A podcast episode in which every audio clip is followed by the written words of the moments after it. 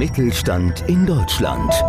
Der Mittelstandspodcast mit Kajetan Brandstetter. Dieter Lukas arbeitet als Fotograf und Trainer. Als Allrounder deckt er viele Fachgebiete der Fotografie ab. Sein Spezialgebiet ist die 360-Grad-Panoramafotografie, die er ebenso wie die individuelle Erstellung von virtuellen Touren dank langjähriger Erfahrung auf höchstem Qualitätslevel beherrscht. In der heutigen Episode spricht er über seine große Leidenschaft und wie es dazu kam, über seine besten Entscheidungen, über lustige Erfahrungen Erfahrungen und vieles mehr.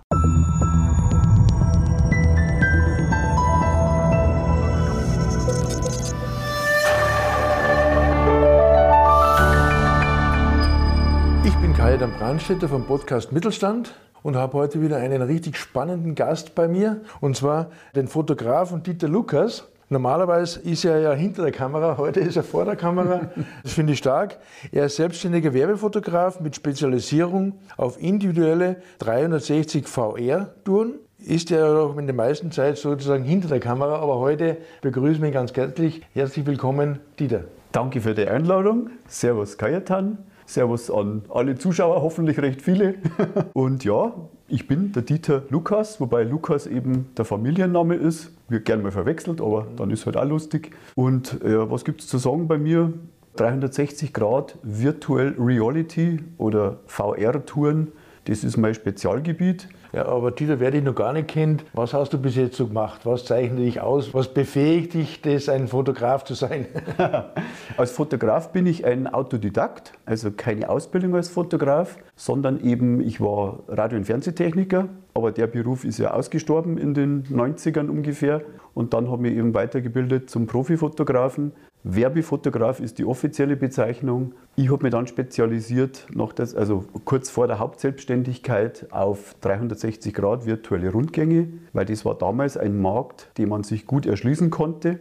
Damals heißt 2010 rum und deshalb war das eben von Anfang an recht erfolgreich, mein kleines Unternehmen sozusagen, weil der Markt da war und ich von Anfang an auf hohe Qualität gesetzt habe. Ja, du redest von deiner kleinen Firma, von deinem kleinen Unternehmen.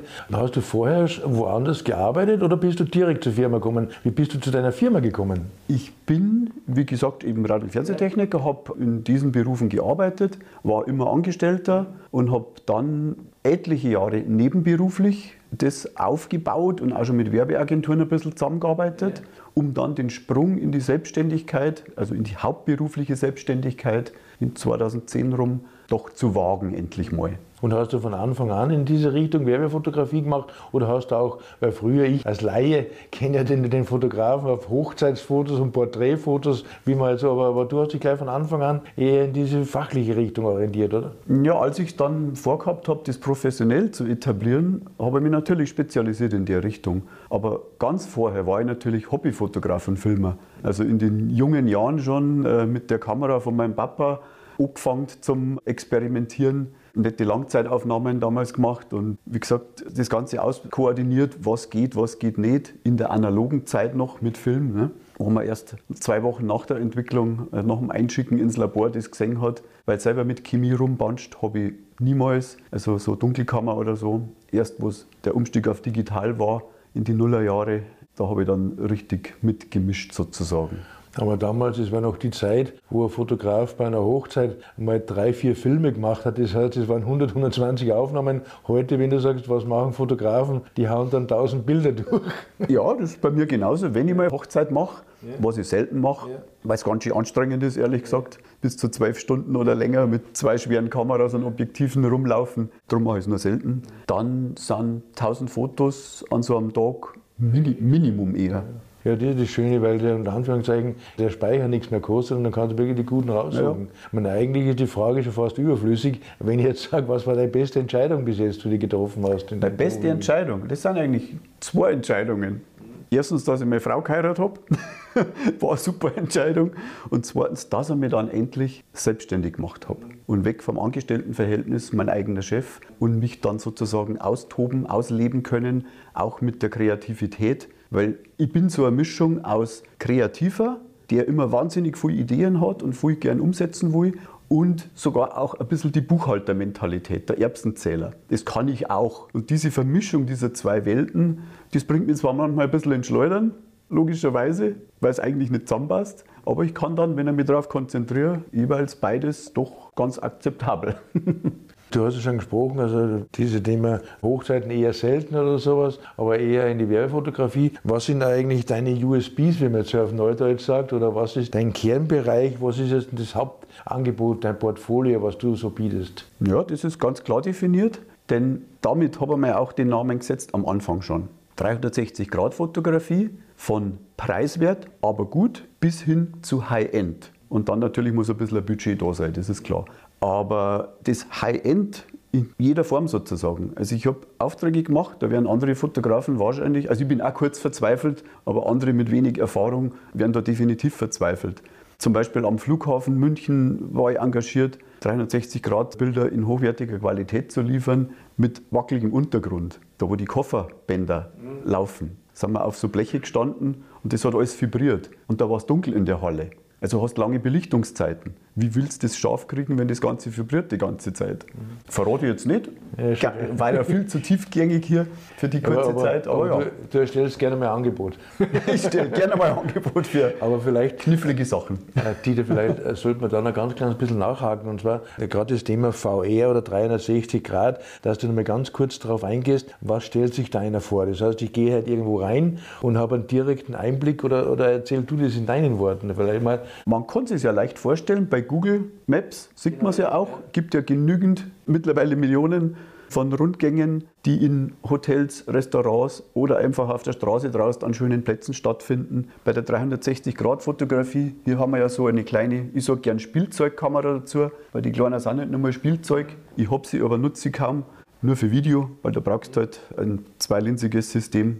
Und für hochwertige Fotografie nimmt man natürlich eine vernünftige Kamera und Objektive und macht mehrere Einzelbilder rundherum, damit man die 360 Grad rundherum, inklusive oben und unten, da sieht man dann tatsächlich das Stativ, auf dem die Kamera steht, das man dann mit Retusche oder anderen Tricks bearbeiten muss. Und da mache ich halt hochauflösende Aufnahmen in bester Qualität vom Stativ. Dann stelle ich die Kamera drei oder fünf Meter weiter, mache das nächste 360-Grad-Foto. Diese vielen Einzelfotos werden verbunden in einer sogenannten Tour. Das ist dann der Rundgang. Und jetzt kommt's. Die Tour selber schaut dann entweder so simpel aus wie bei Google Maps, schauen alle gleich aus von der Bedienoberfläche her. Das ist einerseits gut für die Leute, damit sie sich zurechtfinden. Andererseits langweilig für Firmen, die sich präsentieren wollen mit was Besonderem. Mit einem besonderen Layout, mit einem besonderen Design und mit besonderen Funktionen. Weil ich programmiere die Touren heute, halt und jetzt kommen wir genau zu dem USP.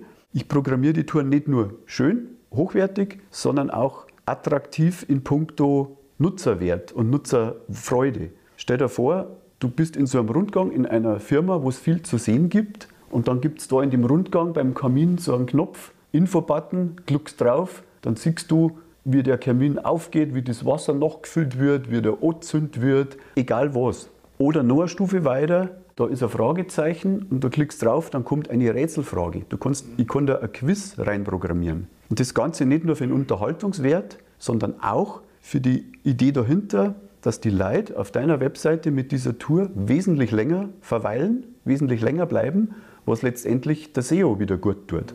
Weil Google merkt es, ui, da sind die Leute recht lang, das muss ja eine gewichtige Seite sein, da muss ja viele tolle Sachen geben, wenn die Leute da gleich eine halbe Stunde drauf bleiben auf der Geschäftsseite von deiner Firma.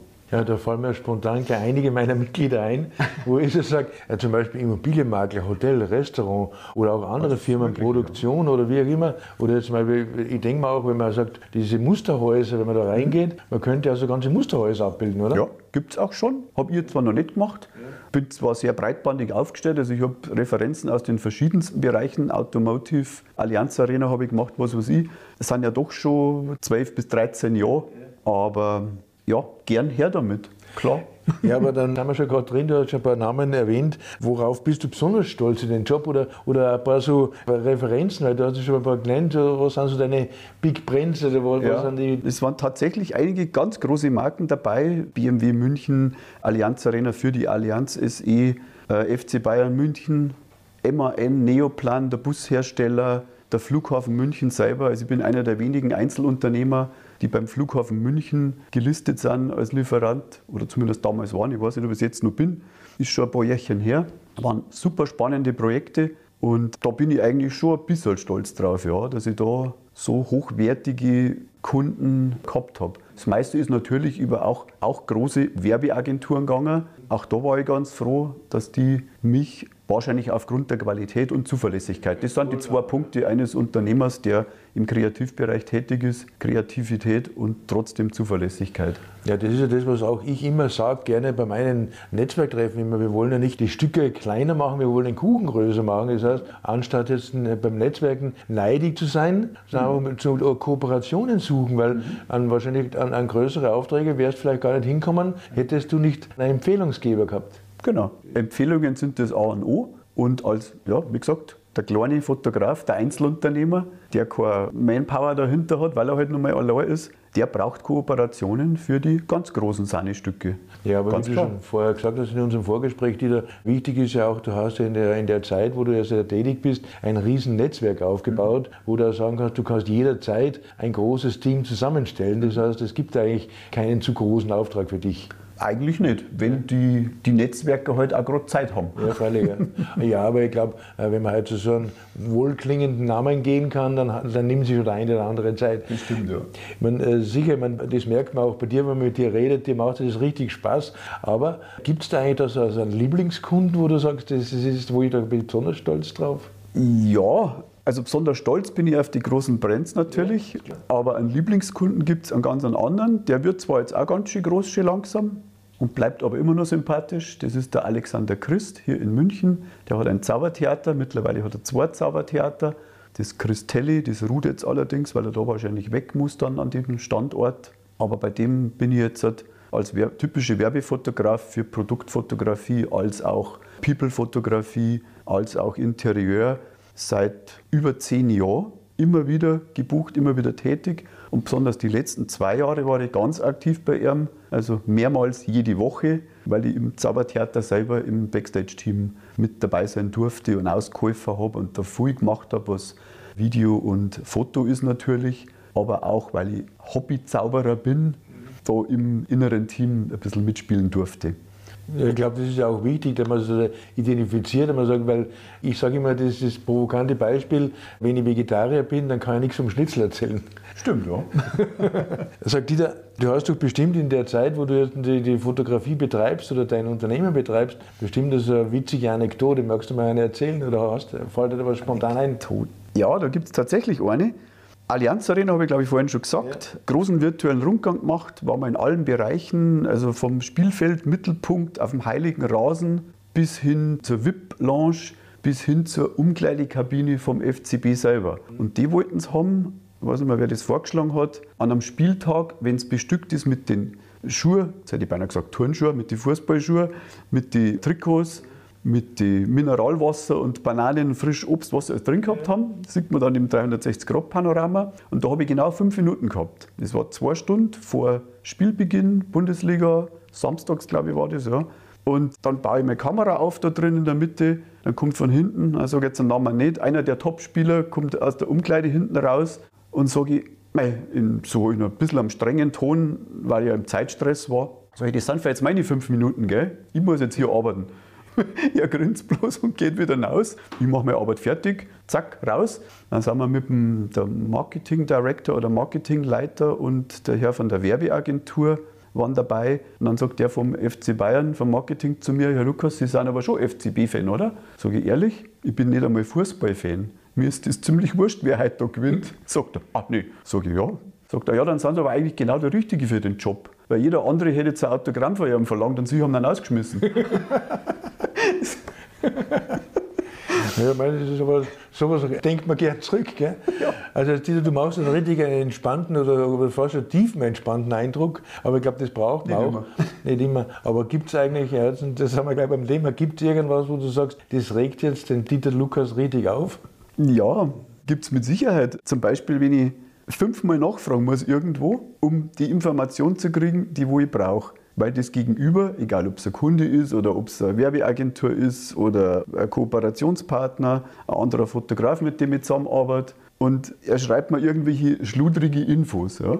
Weil ich bin da meistens ganz anders da kommt der Buchhalter und, und Da kommt der Buchhalter durch ja, und schreibt die Infos so präzise wie möglich, damit der andere nicht fünfmal nachfragen muss. Das ist so dann meine Art. Weil ich finde es auch respektvoll gegenüber dem anderen, wenn ich es gleich gescheit mache und nicht auch hinterher dann nochmal eine Stunde extra verliere, indem ich fünfmal hinterher fragen muss. Das regt mich dann ein bisschen auf, aber man kann eh nichts dagegen machen. Man muss aber so nehmen. Genau. Äh, ich glaube, es steht ja deine Kontaktdaten unten drin und die können auch die Referenzen alles anschauen äh, oder direkt mit dir Kontakt aufnehmen. Dann schließen wir das Thema mal so weit ab und gehen wir mal an den, an den privaten Menschen. Die Lukas, willst du da ein bisschen was erzählen? Was machst du da so in deiner Freizeit oder wenn es eine gibt? Ja, Freizeit gibt es für einen Selbstständigen ja wenig, wenn man so schön sagt, allerweil. Aber wenn Freizeit, dann bin ich am liebsten im Urlaub mit meiner Frau und mache, weil meine Frau auch dieses Hobby so super aktiv betreibt, Geocaching. Was sich wiederum ideal mit Urlaub verbinden lässt, weil im Ausland sogenannte Geocaches zu suchen und an diese schönen Orte hinkommen, die andere Leute ausgesucht haben, weil sie ortskundig sind, macht es doppelt Spaß. Also das ist so meine, meine beiden Haupthobbys, wenn man so will.